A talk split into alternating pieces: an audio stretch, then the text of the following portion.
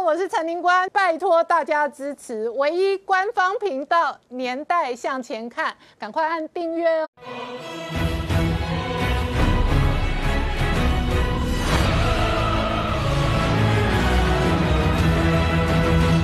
年代向前看，向前看年代。大家好，我是林官，欢迎我们忠实观众跟粉丝朋友扫描 QR Code 订阅《年代向前看》YouTube 官方频道。我们看美国大选开到这里非常紧绷哦，那川普团队跟他本人出来召开记者会哦，诉诸法律战，而且呢选举舞弊哦，这个是川普的指控。可是呢，在这样攻防的同时呢，全世界判断这一场选举，两人最后就算了，一路从法律战打到选举人。团的战争，甚至搞不好打到大法官最后的判决哦，这一场攻防的这一个夺权跟这一个生死一战的选战过程当中呢，事实上。Always 陷入一个结构，这个结构就是赢的人事实上并不光彩，而输的那一方也不可能会服气哦。这样的结构会对美国内部的政治带来什么样的影响？一方面，川普本人确实是一个改变历史的战神。首先，第一个，他改变了美国的政治历史；再来，他也改变了美国事实上在这些年来推动全球化之后的这个国际关系跟全球。化发展的历史，而川普本人的支持者跟他在美国政治政坛发动的革命，事实上也非常类似阶级革命跟阶级斗争。于是，川普的路线会不会有继承者？会不会有另外一轮的生死战？也是外界关心的。那川普当家跟拜登当家之后，对于中国的战略，对于全球化的战略，会有什么变化影响？乃至于对于台美关系跟美中的战略会不会有影响？我们待会都要好好聊聊。好，今天现场要请到六位特别来宾，第一个好朋友是汪浩大哥，大家好；再是邱世义老师，大家好；再是朱月忠，大家好；再是 YouTube Mula，大家好；再是吴杰，大家好；再是李正浩，大家好。好，我刚刚讲哦，这场选举到目前为止哦，争议不断。可是呢，非常明确的是，赢的人并不光彩，输的人也不可能服气。好，正浩。我播给观众朋友看的是川普今天的公开记者会，他指控选举舞弊，然后他指控呢有好几个摇摆州民主党的这一个主政的州都有各式各样的舞弊状况，所以他要。诉诸至少已经看到法律诉讼，然后呢，以现在的焦灼状况来看哦，双方哦要能够有一个明确的结果，现在看起来并不容易。没有错，看起来川普完全拒绝他是失败，因为川普从来不是个光彩的人，他也不是一个会服气别人的人，所以他会动用所有他可以想象的手段。扭转这场选举的胜利哦！我先讲美国的大选，现在虽然看起来拜登占优，可是选举还没有结束，而川普也有机会赢。我是就事实论事实，就数据论数据哦。拜登现在比较确定拿的是两百三十八票，现在拜登差三十二票可以问鼎美国的总统。可这三十二票，我即便把威斯康星跟密西根州都都算给拜登的话，威斯康星十票，密西根州十六票，两个加起来二十六票的话。拜登呢还差六票才能问鼎美国的总统，这六票落在哪里？内华达州的六票，内华达州啊，过去当然确定啊，过去对于民主党是相对优势。四年前希拉蕊在这边是以两趴的优势赢过了川普，可重点来哦，现在开票开到现在非常非常接近啊，川普是四十八点七，拜登四十九点三。两个人选票只差八千票左右，川普拿五十八万六百零五票，拜登拿五十八万八千两百五十二票，差八千票左右。可是还有多少票没开？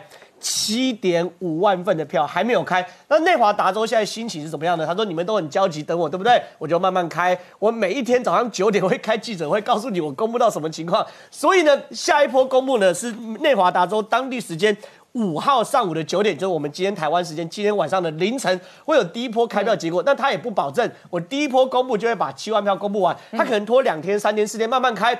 反正啊，和尚不急太监何必急呢？皇帝不急太监何必急？所以内华达州现在状况是慢慢开、慢慢开、慢慢开、慢慢开。还有一个州是有可能翻的，叫做亚利桑那州。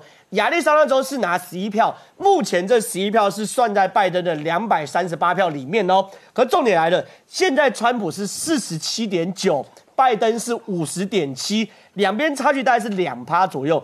可问题是还有十六趴的票没有开，所以说简单来讲，亚利桑那州现在虽然算到拜登手上，但是言之过早，里面呢只开了百分之八十四的选票。所以第一个是谁把亚亚利桑那州算到拜登手上呢？是福斯电视台算到拜登的头上。所以川普震怒，打电话给福斯电视台。川粉震怒，川粉现在忙着出征福斯电视台，所以说现在福斯电视台也说，哎，这东西那也不见得都是那个拜登的，现在先把归类为浅浅蓝好了。所以说现在整件事情确实就选票论选票的话，拜登还没有确定当选美国的总统，更遑论后面还有选举人投票，这是后话，先不谈。然后回过头来谈到法律战，我们现在都知道，川普现在要启启动所谓的法律战。可法律战在选举上会有一个基本的逻辑跟原则，就是说，如果两边的差距过大的话，那法律战是没有意义的，因为你举出再多的事实，没有办法拟平这个差距的话，法律战你即便进入到法律流程，也只是走个流程。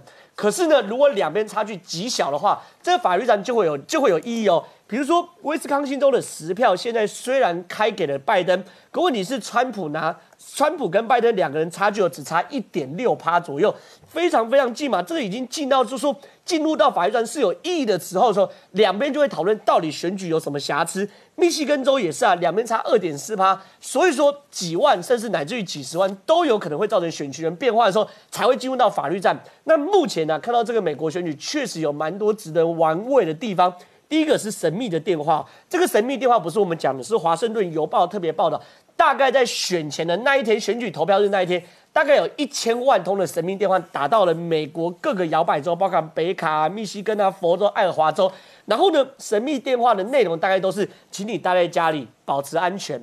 然后呢，密西根州甚至有选民接到什么东西，说排队的队伍太长了，要投票太长了，你可以明天再去投票。所以说这个东西，FBI 已经启动调查。各州的州检察官也已经启动调查，因为这很明显就是影响选情的一种方式，而且会对谁造成影响？当然是川普的选民嘛，因为川普的选民不习惯通信投票，他们通常都是在当天投票，所以说在他们原本决定要去投票那天，如果接到神秘电话，然后呢劝他们不要出门，明天再去投票的话，有没有可能会造成影响？我认为可能会有，所以这是一千万通会造成影响，在两边差距只有一趴左右的情况之下，确实应该会纳入计算中。还有第二个是威斯康星的投票率哦，有人整整理出来威斯康星过去的投票率，从两千年威斯康星是六十七趴左右，两千零四年七十三趴，两千零八年六十九趴，二零一二年七十趴，二零一六年六十七趴，大概在在六七成上下。可是现在啊，因为它有邮寄投票跟现场投票，会有人重复投票嘛，后面可以盖过前面的，他们两边都计计计算状况下，威斯康星是超过一百趴，嗯，已经蛮夸张了。可是有人去精算这个重复的过程，把它回扣回去。大概也在九成上下，也完全不符合过去的惯例。因为威斯康星没有错，这次选举打得比较激烈，大家的投票率都有所提高。可它历史最高就是二零零四年的七十三，你再高或许七成五、七成六都可以理解。可是甚至到八成也勉强可以理解。可到九成的话，显然太多了。还有呢，有三十万张的邮寄投票寄丢了。这三十万张我先讲哦。不是只有宾州，这是假消息。这三十万张是分布在十二个州里面，可里面有宾州，里面有威斯康星州。所以这三十万张，如果两边差距就像我讲的嘛。宾州啊，威斯康星啊，这些东西差很多。如果差五万、十万、二十万的话，那可能没有意义。可如果差到很低，在一万票上下、两万票上下的话，这三十万张的话，法官就得强迫法官重新验票，或去重新去确认这三十万张到底在哪里。甚至呢，宾州有发现大量丢弃的选票，纽约市有发现发现两个就是死人的邮寄投票。这死人呢是二零一二年已经离世了。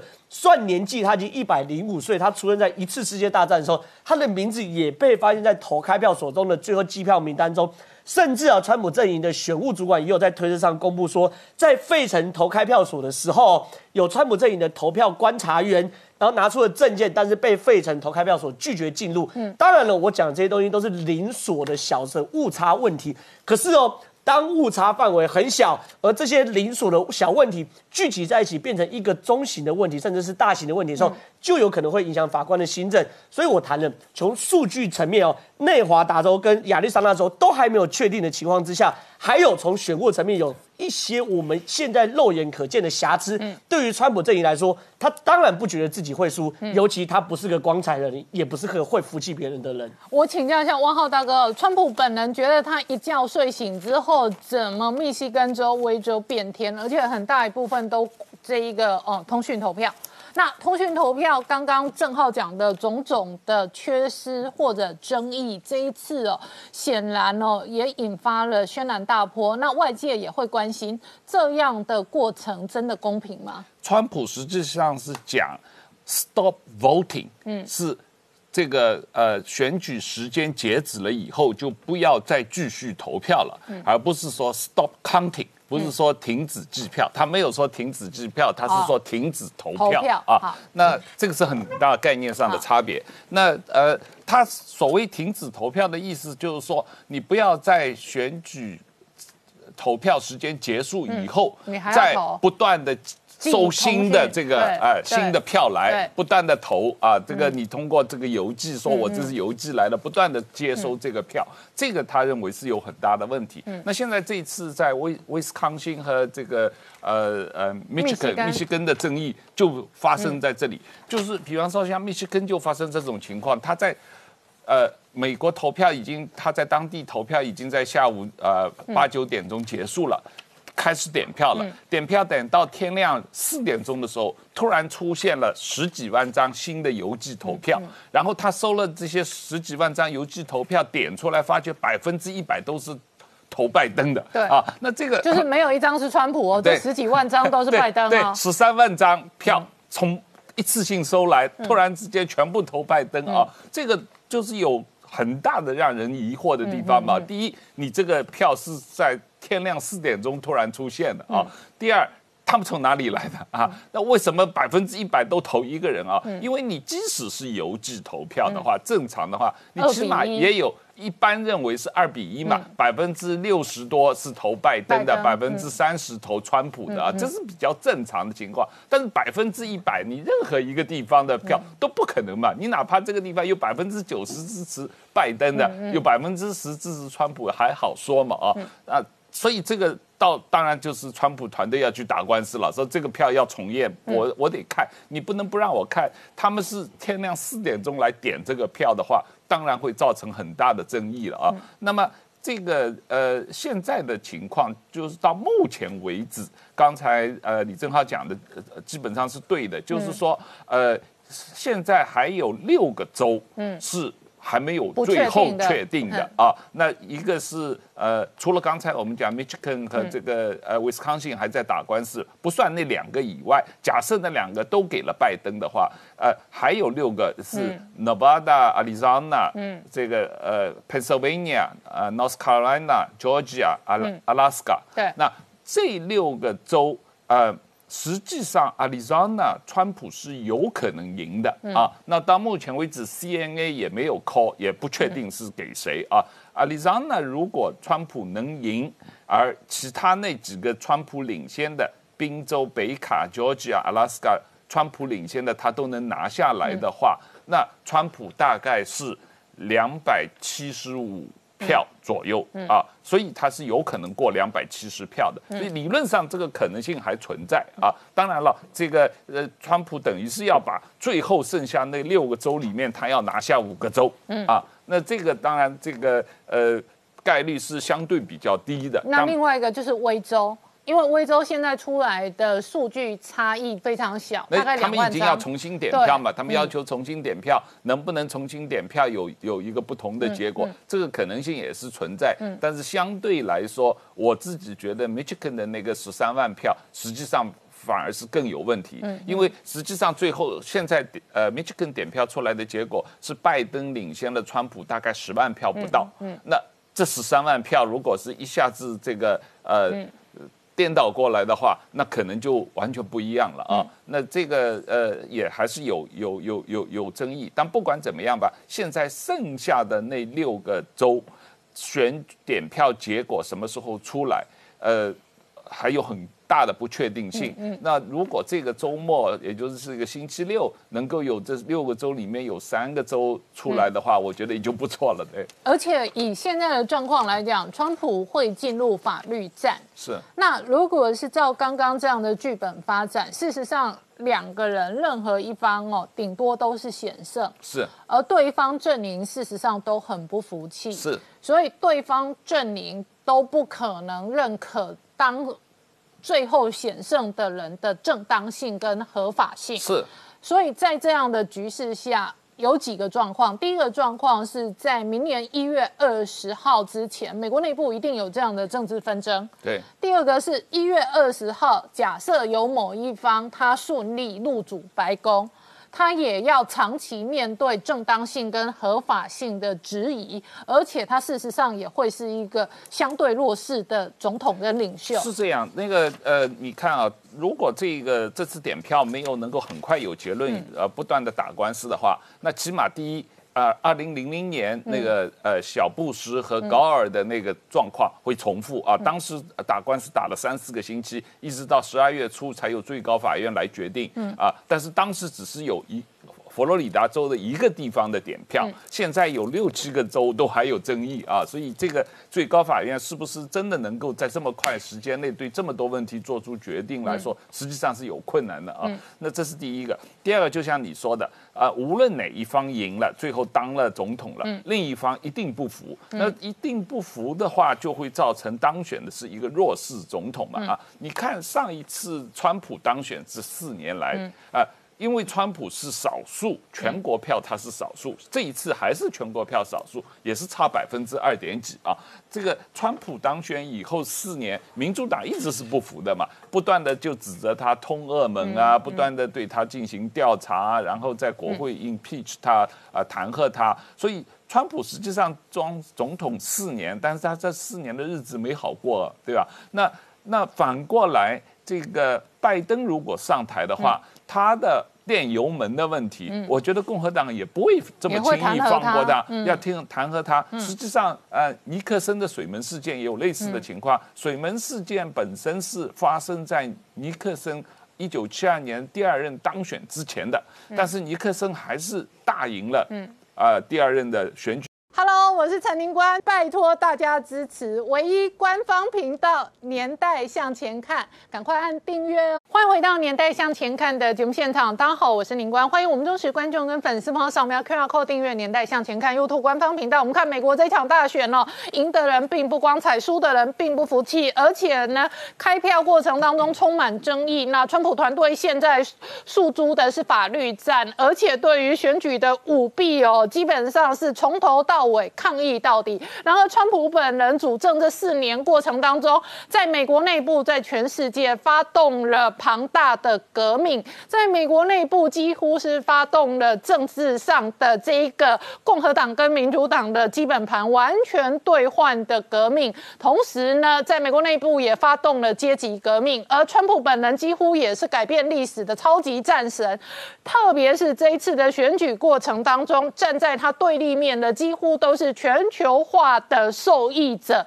也因此呢，他种种的政策带来的反全球化的力量，也可能改变长期以来这些年来的全世界的分工跟结构。同时呢，双方在对决的过程当中，有两个这一个地方呢，变成能源的重要核心战争。川普本人认为，他可以挖走宾州的。民主党铁票很大的原因是拜登并没有挺页岩油产业，而事实上亚利桑那州这些年来是美国的太阳能跟电动车的绿能重镇，所以呢，亚利桑那州的能源政策呢，希望期待的是拜登当家。双方呢，对于能源最后的补贴呢，一个是。比较倾向，而且已经大幅补贴页岩油，一个是准备大幅补贴太阳能跟绿能。这一场能源战争，当然本质上也影响了州政府的铁票跟这个最后的成败结果。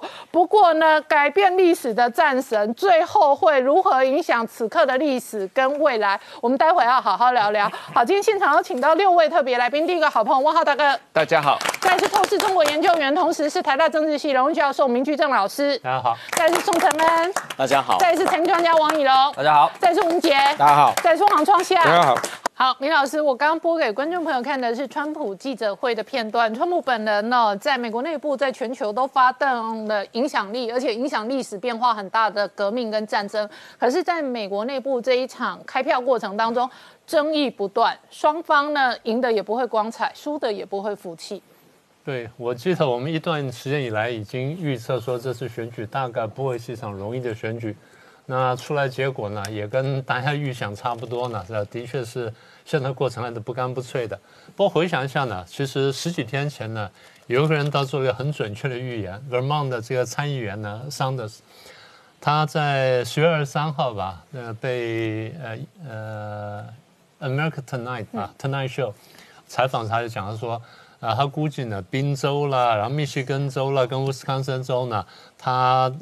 因为他有大量邮寄选票，那这次会晚会晚到，所以很晚呢才会开始计票。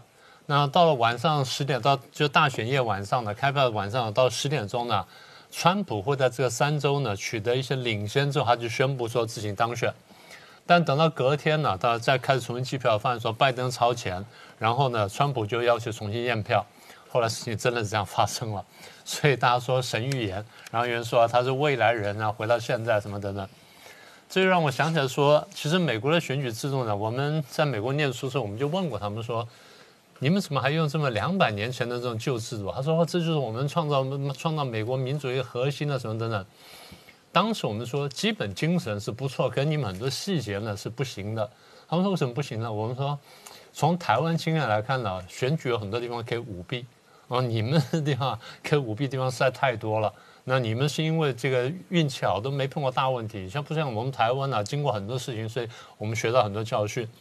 所以这个话才说完了，没想到美国真的发生这么大事情。前几天一个朋友呢传个笑话给我，他这样讲，他说美国人说我们的制度非常棒。那我们早上去投票，晚上就知道结果了。那北韩人说，哎呀，这个我们更不用投票，小时候就知道了。中国人说啊，我今天投票，其实今天投票呢，我去年就知知道结果了。可是政治运作到后来呢，很容易集团化，一集团化到最后就政党化。政党到后来竞争的时候，它是有利有弊的。一个是有利的地方就是监督，弊的地方就是双方会势同水火，而且问题闹久之后呢，这矛盾越积越深了。那怎么化解呢？我们就不知道了。今天美国面临就这情况，所以现在回头来看，我们过去这这边讲呢，大家。看到台湾社会里面呢，挺川的也有，挺败的也有。那挺川的有挺川的理由，挺败的挺败理由。今天我想谈一个问题，就是川普其实原来看起来形势很不错，为什么这次呢会这么难选？那对他来说这么不利？现在看起来呢，他好像还屈居下风，然后将来是不是能翻盘呢？他都还不知道。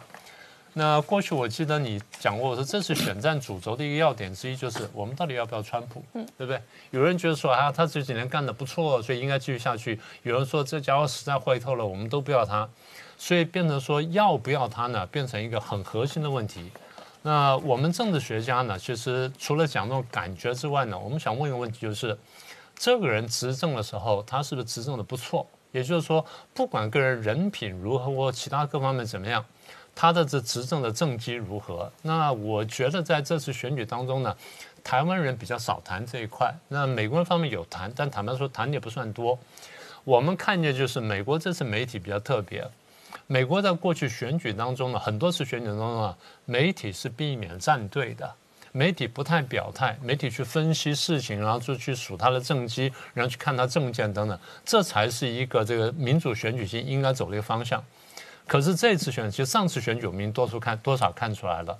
这次选举很明显看什么呢？看人格，看风格，然后看说我们喜欢他跟不喜欢他。可如果说你仔细数一下呢，川普其实以做总统来说，算是做的不错的。他的口号当然很清楚了，他说重新使美国伟大。那么怎么重新使美国伟大呢？雷根当时的做法就是我要去建军，然后跟苏联对抗；而川普的做法就是我先把美国的经济搞起来。所以我记得那时候几年前他上台的时候，我们就注意到他做一件事情。他上台之后没有几个月的推出了减税、加息、缩表三大政策。减税呢，就使得很多这些企业呢，它要付的那联邦税下降很多，所以它投资的意愿增强了。然后同时呢，在国外的一些企业呢，因为这个关系呢，也回来了。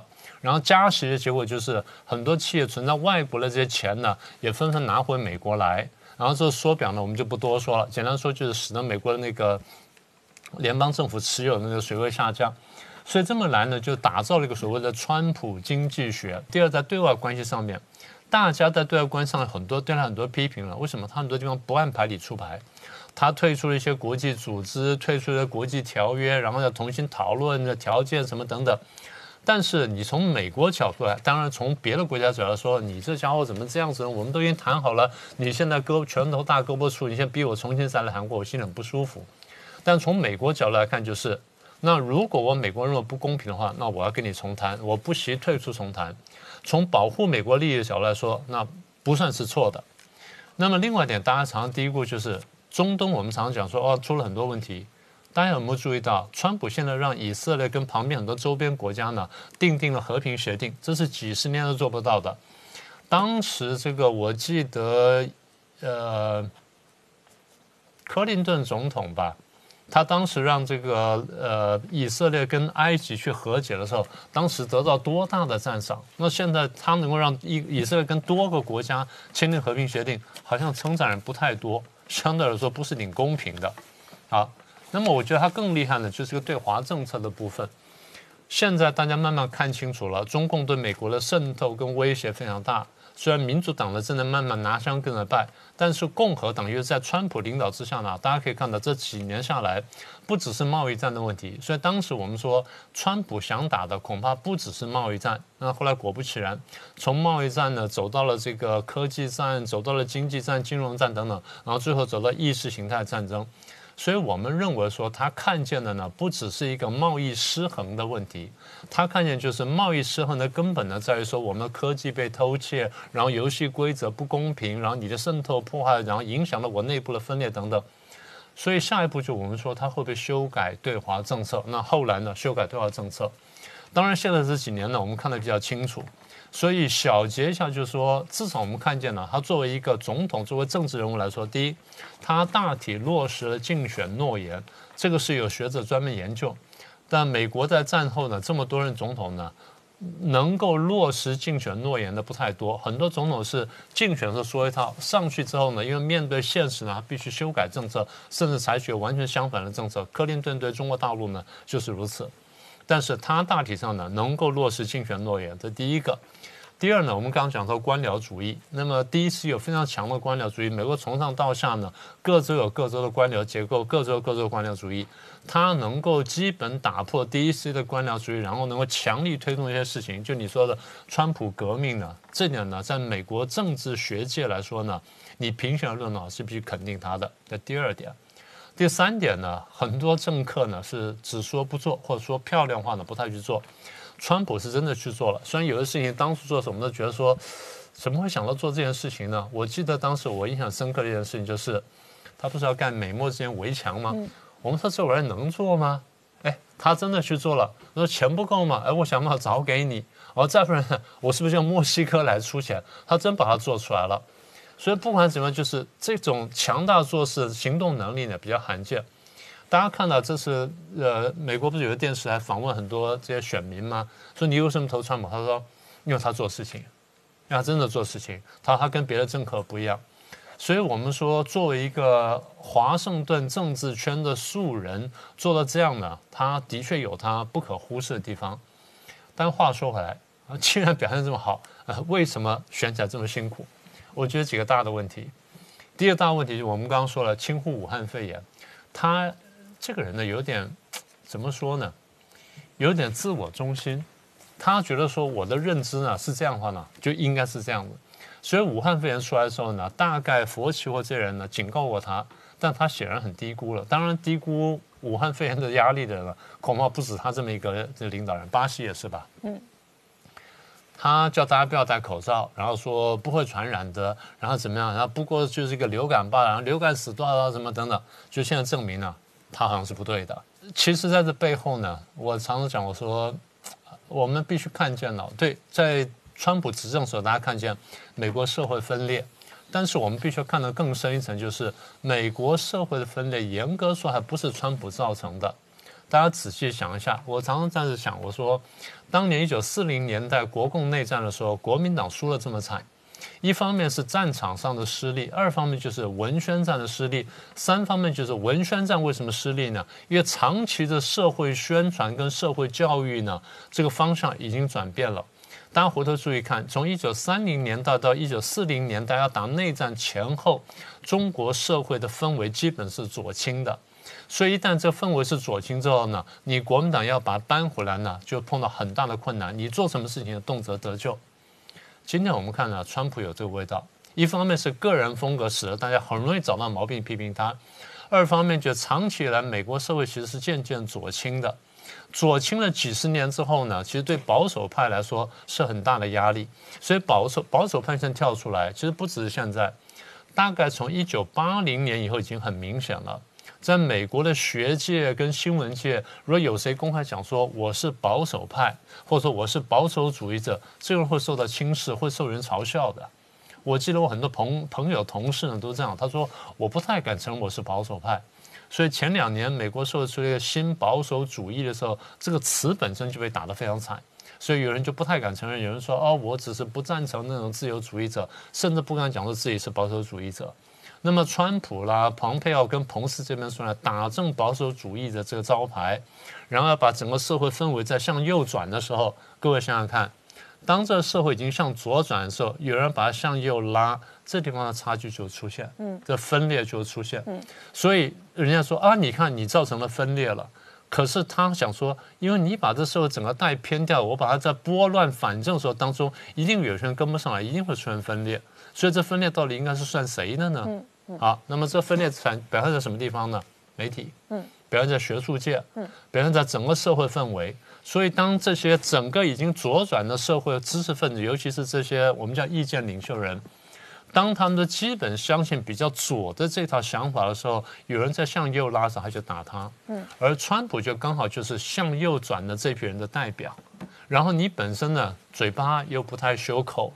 然后这个行事风格呢又惹人争议，你讲话的德行仍然讨厌，然后你过去又有过多次结婚的记录，所有东西呢都变成我可以批评你的借口。所以当川普想要塑造说我是一个右倾的保守的一个代表的时候呢，大家常常讲说哦你言行不一，你两你两套标准，你什么什么的，你就是口是心非，很容易去抹黑他。但大家不要忘记。川普到现在为止经历了大概四千件法律诉讼，现在大部分他是被判无罪的。嗯，啊，这是非常惊人的事情，所以大家真的不晓得经过了什么事情。好，那么这个整个左转呢，一方面是美国社会的左转，二方面是整个这个国际的这左转，三方面大家不要低估了。美国现在看见了中共长期的渗透、破坏跟宣传，也加速了这种左转。那这事情将来呢？我们我估计就是，即便是民主党上台，也必须面对。所以最后呢，我们结论就是，这次选举不论结论结果如何，我们看见了司法战大概免不掉的了。但是这个社会的分裂呢，可能会越来越明显，然后左右对决呢，可能会变成美国社会将来必须面对的一个主题。好，我们稍后回来。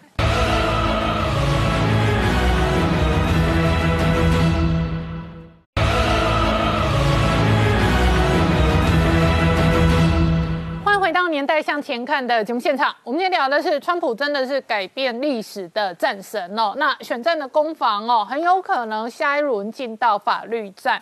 可是同时呢，川普本人呢，影响了美国内部哦，这个一人单挑这个华盛顿所有建制派。再来呢，川普本人也对于全球供应链跟全球化造成了深远的影响，而且呢，承恩。川普本人确实也定义了今年的选举，他事实上就是川粉跟川黑的对决。对，没有错。我们先来看一下，就在我们台北时间的昨天晚上，大家要就寝的时候呢，本来这川普领先的这个，特别在威斯康星州跟密西根州领先的局势呢。随着邮寄投票的这个开出来，慢慢有了翻转，所以大家又变成说睁眼在看，然后川普阵营已经说他要提起法律诉讼。那么这个时期呢，我们其实并不意外，因为原来就知道说有所谓红色幻象。刚开始开票的时候是亲自投票的，那么邮寄票慢慢会开出来，那么民主党的这个票会增加，但是我们所不知道的是到底幅度有多少。然后现在呢，大概现在估计说呢，可能邮寄票有大概七成是支持拜登，但是是不是经得起验票的检验就要再看。另外，我们一个相关新闻就是加州哈，加州呢这一次真的是放一个西瓜都会赢，就是支持民主党是一个铁兰州。为什么呢？因为他们有很多的这个全球化的得益者，比如说戏股。特斯拉、好莱坞还有迪士尼等等都在加州，那么它就是一个非常呃以全球为基础的这样的一个地方。那么不但是支持，而且它是民主党的提款机。那么它当然就是有很多的名人支持民主党的，比如说甚至有复仇者联盟的明星帮贺锦丽站台。我们也看到最后 Lady Gaga 也也帮这个拜登站台。然后呢，还有就是捐款。我们都知道戏股的这个呃。科技公司的员工捐给民主党非常多的钱呢，然后还有其他的，比如说呢，我们现在就大概说，在加州民主党就募了一点五亿美金，那么呃。这个共和党只有六千万，大概是三比一啊。然后这个大概跟全国也是一样，但是我们就有人说呢，民主党今年呢其实是一个不好的投资，因为大家捐款给他呢，其实参众两院的选举都非常的不好哈。那我们来看一下另外一个就是能源政策对于选票的影响，看两个带，一个叫做铁锈带，另外一个叫阳光带。铁锈带就是我们所熟知的密西根、威斯康星跟。宾州，那么当然，我们过去二零一六年的故事是说呢，因为有白领阶层的这个呃全球化的失失败者，然后他们的制造业工作都被外包到其他国家，所以他们支持川普说要把制造业带回来。那我们今天看一下，是除了这以外的能源政策，特别是宾州，因为宾州是页岩油的开采大国，这在第二场辩论的时候，他双方已经交锋过，因为拜登说我没有要禁止页岩油开采，但是川普说你有。你就他说你有有的话，我而且我有录影，他说那你把录影放上，他立刻就放上来了。所以变成说呢，呃，拜登必须要去呃 defend 去防卫他的这个攻势。为什么呢？因为这个宾州有十万个这个油井或是气井，其中有呃大概一万两千个是用这个水力压裂法。去做这个页游的开采，那聘雇的人大概三万两千人。那我们看到这张照片，就是川普最后阶段在宾州放的竞选广告。他是一个蓝领的妈妈，开着车说：“我今天要去上班，这个是我是非常辛劳的工作。然后呢，如果拜登上来，然后页游禁止开采，我就变成没有工作。跟我一样的还有三万两千人哦。然后就是非常多的就是选民会。”支持同情这样的一个这个声音，那么他们的收入其实是不错的，因为其实油价全球在下跌，然后页岩油大概十几年前开始开采之后，改变了全球的这个油油气供应的生态，让他们的收入大概一个礼拜可以有六万，大概是其他美国受薪阶级的两倍。所以呢，即使是就业率的一个救命单，但是因为它是水裂这个压法的。所以土壤污污染、空气污染还有水污染的这个疑虑是有的。那我们看两个人政策是不同的。对于石化这个原能源来说，川普当然说是继续用石油跟天然气，而且他视为说这个价格要压低，让经济可以发展。而且他说呢，开采页岩油是让美国可以能源自主，我们不再受石油输出国家组织的这个霸凌或是摆布。但是。拜登就不是，拜登希望能够逐步淘汰石化能源，他希望能够转型到一个绿能。那我们现在就面临一个非常两难。长期来看，能源要绿化是大家都同意的事，问题是中间会有很多人失去工作。嗯那么选民现在顾的是当前的工作，所以要怎么而且这两个产业都有争议，这两个产业都靠补助过活。是，就美国事实上联邦也补助页岩油，然后绿能现在要能够 survival 也都要靠补助。对，所以这个在宾州成为一个竞选的大议题。同样的，在阳光州也出现大议题。我们就阳光州通常三个州：德州、嗯，呃，这个亚利桑那跟这个 G A，就是乔治亚州。哎，我顺便呃跟观众朋友呃说明一下，理解一下这里头的差异。川普挺的页岩油当然有德州，然后另外就是宾州，所以他这一次认为宾州他可能翻过来拿过来抢过来。可是呢，拜登挺的绿色能源说穿了要呃温度比较低的地呃温度比较高的地方，所以南方的德州亚利桑那可能是大本营，尤其亚利桑那，亚利桑那现在推的都是太阳能跟电动车跟绿能相关的。那所以呢？亚利桑那可能本来是川普的地盘，可能被拜登挖走，所以为什么他们两个这两个铁票州有攻防？其实它有本质的差异，彼此的拉锯。因为德州亚利桑那跟那个乔治亚以前都是共和党的阵营的，嗯，这次亚利桑那现在还没有开完，对，但是可能会输，那就牵涉到太阳能，嗯，那呃一个是选民，就是我们移移民的问题，就是人口结构的改变，另外一个太阳能，因为这个。亚利桑那州在二零零八年以前其实是以火力发电为主的，它有四座火力发电厂，有一座核的核电厂在凤凰城，而且是全美最大的一座核电厂。但是二零一一年开始发展太阳能之后呢，它因为它的天然条件太好，地广人稀，而且它天然就阳光非常的好，所以它变成所有世界的国家，包括中国的公司都去投资，而且联邦也补贴。还有一家就特斯拉，特斯拉在二零一六年买了一家公司叫做 Solar City，它本来是放。卖太阳板，特斯拉二十六亿买哎美元买下来，甚至亏损，他就吃下来，然后说我要买。卖这个太阳能源板，并且解决我这个电动车前面的充电的问题，一举两得哈。然后呢，还有就是科技的研究。所以呢，拜登的政策为什么有利于绿能产业？因为他要投注两兆的美元去发展绿能，而且要逐步在二零三五年，希望呢石化工业的这个火力发电能够从发电厂能完全变成零排放。那么目前呢，绿能只占百分之十八全美所以变成说，而且呢。还有各种种补贴，比如家户的绿绿能的补贴，有现金补贴，还有这个环保新车的补贴，那通通都是从企业税中间去抽。所以，我们这边看到能源议题的一种跨州的交互作用，影响我们现在选票，不单是人口结构，还有选民社经地位，还有就是能源政策跟就业，然后造成两个带，一个是这个铁锈带，另外是太阳带的选票的一个互动，互相的差异。好，那我请教一下老王哦，事实上能源政策在台湾也有南北差异哦。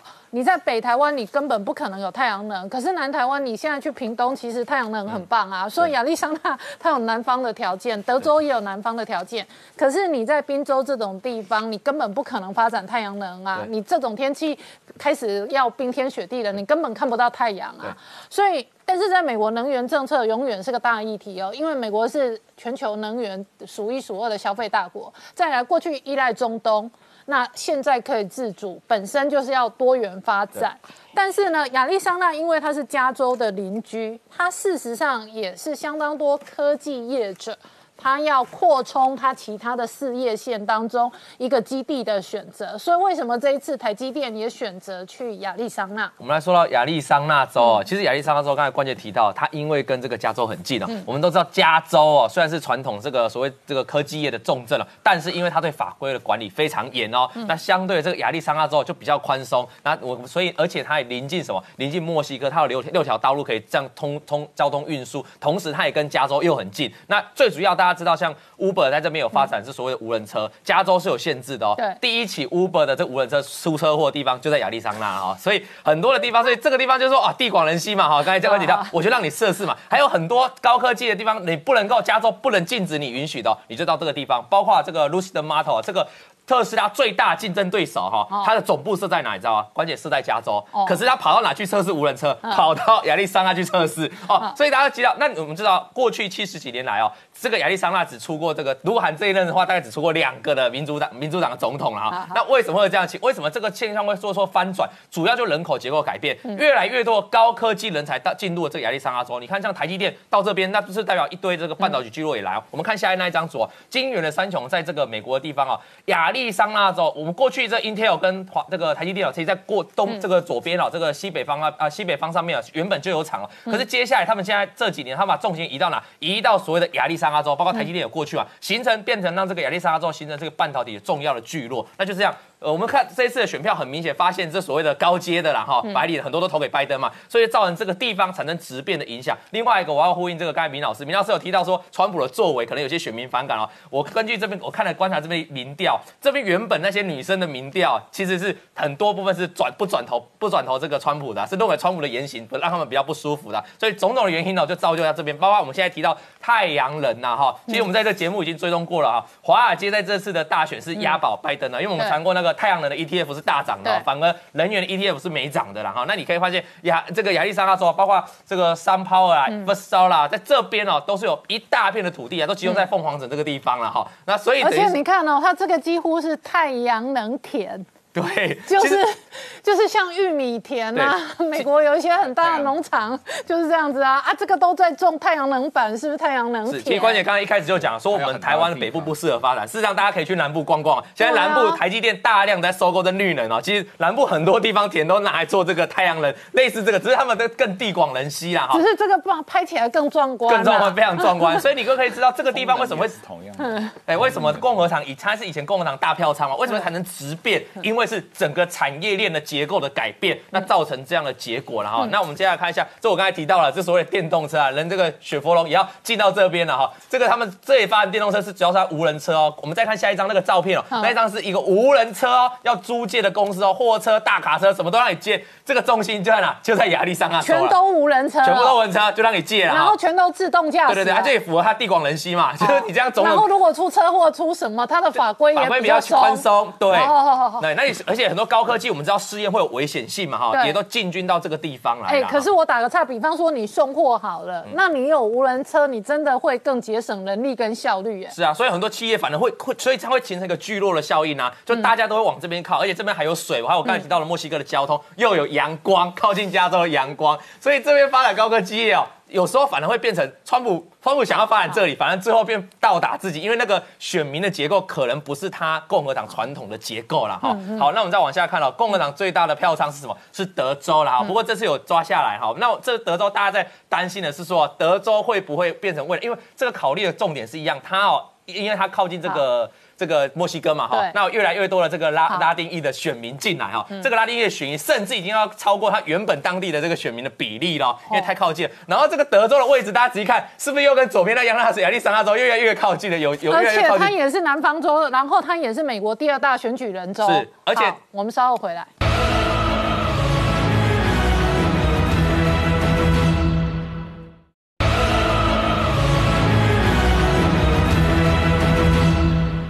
《年代向前看》的节目现场。我们今天聊的是哦，川普本人是一个改变历史的战神，他当然影响了美国政治哦。可是这一次哦，票源结构的移转，刚刚老王讲的，以能源政策来讲，事实上拜登跟川普就是不一样。川普直接挺页岩油，拜登直接挺绿能。那绿能大本营在哪里？在有阳光的地方。所以呢，拜登很容易争取到阳光州的认同，或者现在看到亚利桑那州可能变成民主党州。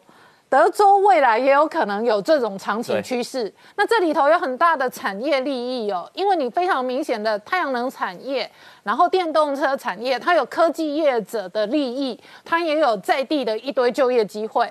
可是相对的，吴大湖觉得他被丢包啊，他长期被丢包，二零一六年已经被丢包了，二零二零年如果页岩有再丢包，嗯那吴大湖是要怎样？每天靠着领救济金过日子吗？抓鱼啊，抓鱼还要湖里头有鱼耶，冰天雪地的时候你很难抓鱼耶。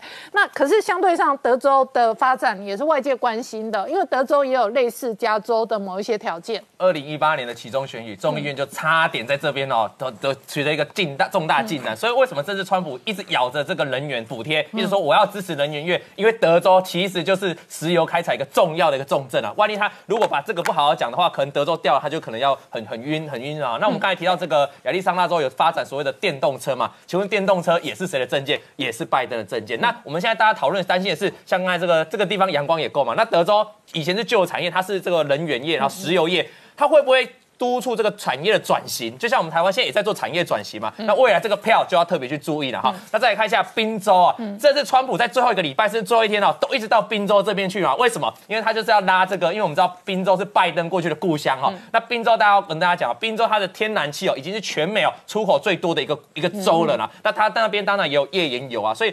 这个地方啊，包括最后最后那个 Lady Gaga 也出来啊，因为他这个拜登是反对你用水力裂解的，因为他说会有污染的情况。可是川普就说没有，我要支持他，然后你要小心哦，因为刚才关姐有提到，你小心冬天到怎么办？你没有你没有天然气可以用啊，啊你那么冷，你要你要不要开灯？你要不要开暖气啊？哈，一直恐吓他。所以这次选举其实也收到效果哈。为什么拜登在自己的故乡陷入苦战？就是因为这样子啊，川普打对了，就两边互挖墙角了。那可以看到这中这是美国的天然气的出口，一直一直创下新高了。其中来一个很大的来源就来自宾州。那我们再看传统的油气开采油田哦，你可以发现最下面哦是这个二零一九年以前哦就有包括所谓的德州，还有包括所谓的路易斯安那州，这个都是重要的这个石油的输出的哈的的设备的地方。我们可以看下一张哦，美国各个州的产业的输出的第一名哦，你可以发现。就我刚才提到的德州啊，跟路易斯安那州啊，它的位置都在哪？呃，位置其实在右下方嘛。那其实也是川普这一次的得票的一个重心哦。那个就代表他是旧的能源。那还好，川普这次主打这样子，把这些州都给守起来了哈。那也可以发现，我刚才提到宾州啦，还有包括这个路易斯安那州、德州，都是用重，都是跟石油重工业有相关的。那这个美国媒体啊，其实在过去就已经告诉这里的选民了哈，加深他们印象说，万一如果被禁止的话，怎样？全美会有一点二兆的经济损失哦，对，而同时一经济损失，然后同时每一个家庭的每一户可能会有每年减少五千个收入啦。对，那另外包括在滨州这个地方啊，这也是他们宣传的。滨州这个地方，如果你禁止是水利水利压力裂解的这个方法的开采的话，你可能也会大可能有六万五千个工作会失败了哈。所以我们可以看到，在这样不断的放送宣传恐吓之下呢，你可以仔细看，嗯这个在选前哦，哎，十月二号我们说这个可不可以改一天投票？第二名最多问这个问题就在滨州啦，所以这样呼应就说哦，为什么滨州这一次哦，这个拜登选的很。很辛苦。我们刚刚整理给观众朋友看，就影响到选票跟结构跟政策。事实上，页岩油也是靠补贴。那现在目前为止，太阳能、绿能都还靠补贴。可是呢，拜登的政策是政治正确哦，我要新能源，我要补贴，然后我不要污染。那传统的那一些油田都污染啊，现在开采都污染，这是一个。再来。拜登这种建制派或者政治正确的民主党派跟川普要不要签气候协议就有不同意见了。川普要挺这帮人，他怎么可能签气候协议？哈，那可是反相反的，你每天都搞太阳能，你就敢签气候协议啊？因为你太阳能至少没有造成庞大的空气污染。那这里头就会有很明显的政治的方向、政策的方向不一样。那受益跟受害都不一样。我们好几次讨论到，真正所有所谓的战略、所谓的政策，它事实上都会有受益者。它也会有相对受害者。那能源政策在美国有对外的影响，也有内部的攻防影响。对，是这样。这个能源政策在美国非常重要啊，因为美国是世界上能源消耗量最大的一个国家。那这个当然这牵涉到这个环境保护的问题，但是也确实牵涉到地缘政治的问题啊。那我们刚才谈到中东的情况。啊，美国这几年啊，在中东反恐的成功和在中东外交的成功，很大程度上跟美国的石油和天然气能够独立，嗯，不要再从中东进口石油、天然气有有有有绝对关系啊。因为美国不光是自自给自足够了，而且还是一个重大的出口国，石油和天然气，像日本就买了很多美国的。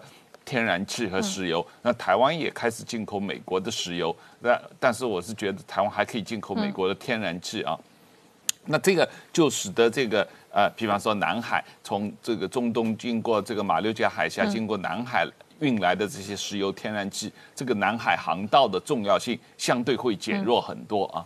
那从美国国内的情况来讲，确实是这个所谓呃民主党诶有。有这个在推动一个叫 Green New Deal，就是整个就是大规模的投资绿能，然后把传统的石油和天然气这些个页岩油整个这个产业就终止掉啊。那这一次这个川普和拜登在总统竞选的时候。拜登是明确说，他实际上是希望最后美国就没有石油工业，没有天然气工业啊，整个就是用太阳能、用风能啊。但是这个川普说，你这样做的话，你需要超过十兆美金的投资啊，那整个这些呃宾州的人就失业了，那么多人就失业了。这个确实是跟刚才我们讲到，跟地理位置、气候也都是有关系。而且民主党这样做之后，中西部的人下一轮投票也要出来反对他了。是。是啊，中西部的人的这个他没有没有电啊，没有太阳的，但是他可能可以发展风电，因为他那里有龙卷风啊。这个，但是这个这个，而且我在冬天风很大。我在想，刚刚老王讲这些无人车，嗯，这再发展下去，美国失业更严重。是，你现在还靠人在那边。运送卡车邮件司机也跟是啊对 FedEx，你以后都无人的话，要养这些人干嘛？所以我就说，现在这个民主党跟共和党整个这个位置的呃呃转换了嘛。原来卡车司机工会、嗯，汽车司机工会，在美国是重大的工会，是民主党的铁票嘛。现在这些工会跟民主党关系变得越来越差，因为民主党不在乎这些人了，民主党都去搞这个高科技，搞这个搞这个新新能源、新经济了嘛，全球化了嘛。那共和党反过来去抓这些工会的人，去抓这些这个传统经济嘛。所以从这个角度来讲，川普跟呃拜登的矛盾，确实是反映了美国经济结构的变化的一个矛盾。那这个矛盾也是对于全世界的。其他国家，我觉得也是有意义的，因为全世界其他国家实际上也有同样的问题。而且这个矛盾一定是一个长期的战争跟矛盾。我们稍后回来。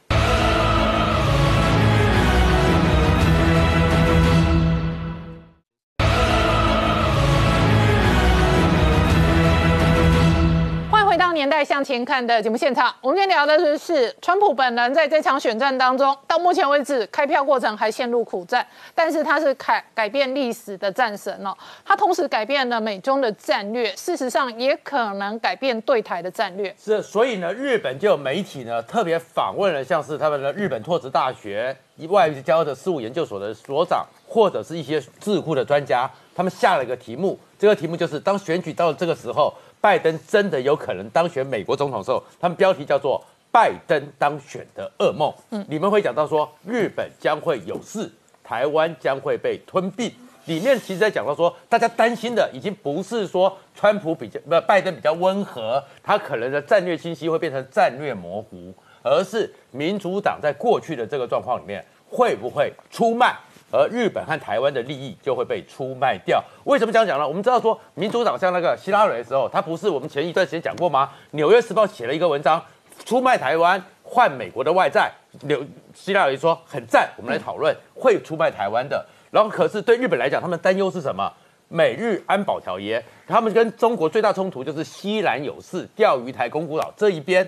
而当时的时候，在小布希的时候，中国和他们已经在钓鱼台有纷争了。当时小布希会承诺说，我们将来可以考虑把美日安保条约保护的范围适用于西兰诸岛，也就是钓鱼台。哎，可是到了奥巴马上来之后八年呢，尤其是拜登好几次访问日本的时候，安倍经常跟他讲，哎。美日安保条约扩展到西南，不要，我们不需要。我们台湾这边也会担心的是什么？那蔡总统讲过，曾经多次去找过拜登，台湾安全保护法，结果拜登就是我呢，就是台湾关系法，他不愿意再扩张过去。所以现在这个地方，他们后面才知道说，会不会这个民主党继续跟中国发大财，然后在亚洲这边，虽然把中国呢，他们不是视为敌人，而是呢。叫做威胁，而威胁的强度就会弱了很多。然后另外一方面呢，当然他们视为威胁，所以确确实实是民主党的时代。拜登现在用的所有外交幕僚几乎都是奥巴马的人，所以他们的方法会一样的。当时他们最早讲出要重返亚太，要亚太再平衡，要绕着中国跑。可是他们有一个事情是跟庞佩奥完全不一样，庞佩奥是非常积极主动的要把这个小北约给出起来。当时的希拉蕊呢，奥巴马呢，民主党是做什么呢？我呢看到缅甸跟那个中国有问题了，翁山书记马上的希拉里去看了，看了以后呢不管了，剩下你们要自立自强，剩下是你们这些亚洲国家自己想办法。南海诸岛也有问题，结果奥巴马呢讲了讲声之后就没有事情，台湾也是一样，所以我们现在在一 不管怎样，美国宪法一月二十号之前一定要产生新总统。台湾现在好不容易碰到川普，大规模、大量的、非常大方的直接。把这些军售都给了我们，所以我们现在这些军售真的就是能买到的，赶快拿下来。因为后面如果未来四年只能自立自强，以后只能自立。台海有摩擦的话，赶快自己盯住撑住。是的，这里面就特别讲说，民主党的特色是什么？其实，在二零一二年开始，奥巴马就开始讲说台海军力失衡，你们台湾要注意。可他们做法呢？因为民主党的金主是华尔街。是细股，不像共和党是跟那些四大军火产业、军工产业、军工复合体很有关系。所以呢，当时是什么？你们台湾有问题，我们的沱江舰是奥巴马政府说拿个蓝图给我们，你们自己想办法。蓝图给你了，我们现在不是有磐石舰两万公两万吨的那个滨海战斗舰吗？他也是把他们的安东里奥级给了我们。我们现在记得在上面有垂直发射飞弹的，哎，那个东西美国不卖给你，美国就是说我给你蓝图，代表我有帮助你了。甚至于更惨的、更狠的是什么？我们现在都在讲 F 十六 V，F 十六 V 当时是他根本不愿意给预算给洛克希德马丁，是叫我们台湾汉翔出钱，所以我们才有 F 十六 V。所以你就知道说，当拜登真的上来之后，台湾有被并吞的危险，日本有被放弃的危险，而我们的军事都要靠自立自强。好，我们稍后回来。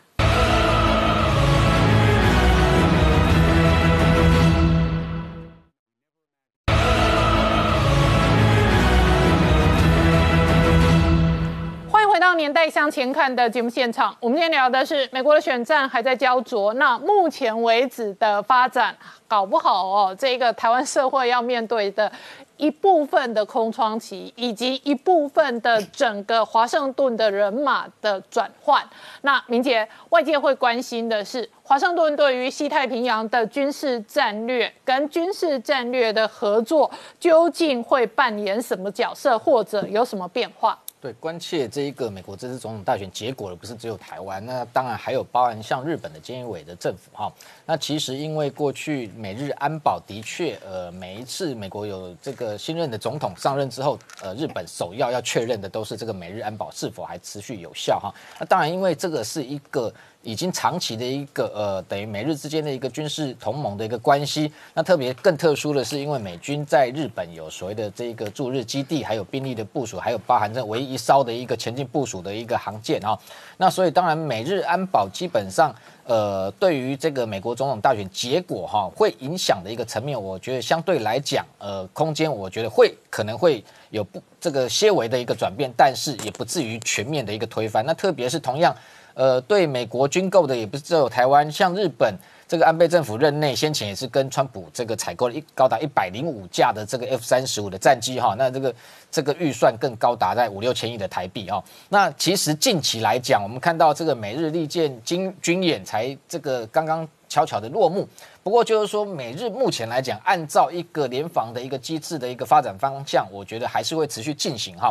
那这种战术型的层面的一个合作，我觉得也不会因为说美国总统大选结果有任何的一个呃调整啊。那基本上近期来讲，就是说大概两个重大的一个事情。第一个就是说，日本先前二零一五年其实已经曾经跟美国采购二十二架的 V 两两的语音直升机哈。那这种语音直升机，日本当初采购的目的是为了要防卫西南诸岛。那特别过去采这个采用的 CH 四拐的这样的一个直升机，它的最高的航速也不过大概两百八十公里。但是今天是 V 两两的这种语音机，它时速可以到达五百公里以上，也就是它快速反应能力能力非常强。那同时，这一个美军自己在冲绳的普天间基地也部署了至少二十四架的 MV 二 MV 两两型哦，就陆战队的特用型，它还是可以进行空中加油跟所谓的这个呃很多的一个弹药的一个吊挂。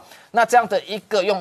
M V 两两或者是 V 两两的鱼鹰机来防卫西南诸个诸岛，这已经形成一个共识哈。所以先前事实上在大选前，这个驻日美军司令施奈德跟。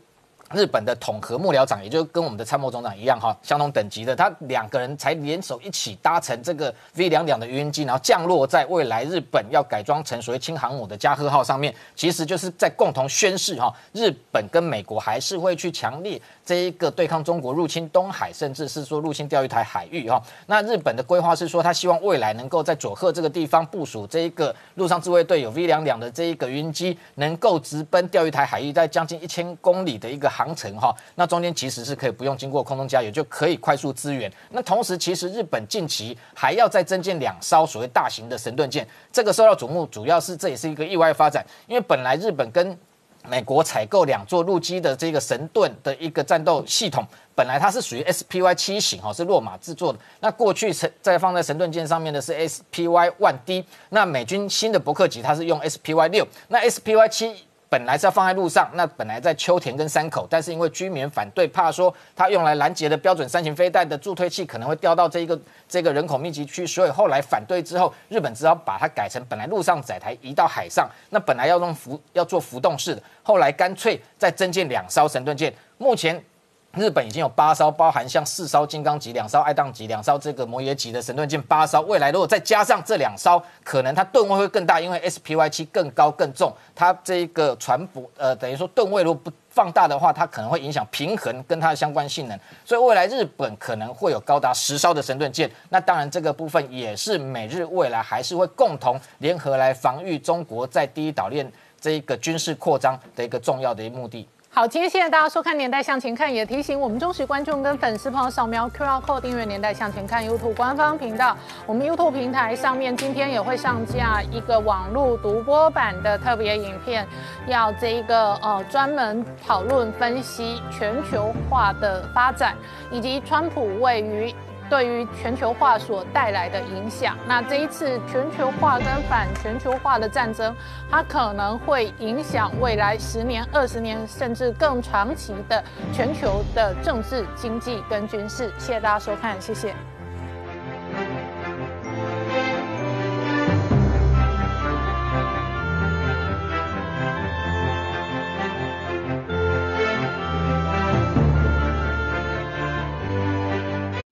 我是陈宁官，拜托大家支持唯一官方频道《年代向前看》，赶快按订阅哦。